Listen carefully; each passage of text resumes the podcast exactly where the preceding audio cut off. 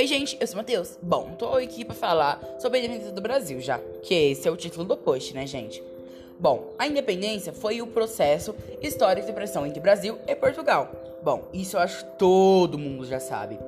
Que se estendeu em 1821 a 1825, colocando em violenta exposição as duas partes dentro do Rei de Portugal, Brasil e Alvares, as Cortes Generais Extraordinárias da Ração Portuguesa, instaladas em 1820, como consequência da Revolução Liberal do Porto, tomaram decisões a partir de 1821, que tinham como objetivo reduzir novamente o Brasil ao seu antigo estatuto colonial. Antes do processo da independência do Brasil, ocorreu transferência da corte portuguesa para o Brasil. Em 1807, o exército francês invadiu o reino de Portugal, que recusava participar do bloqueio continental Thank you.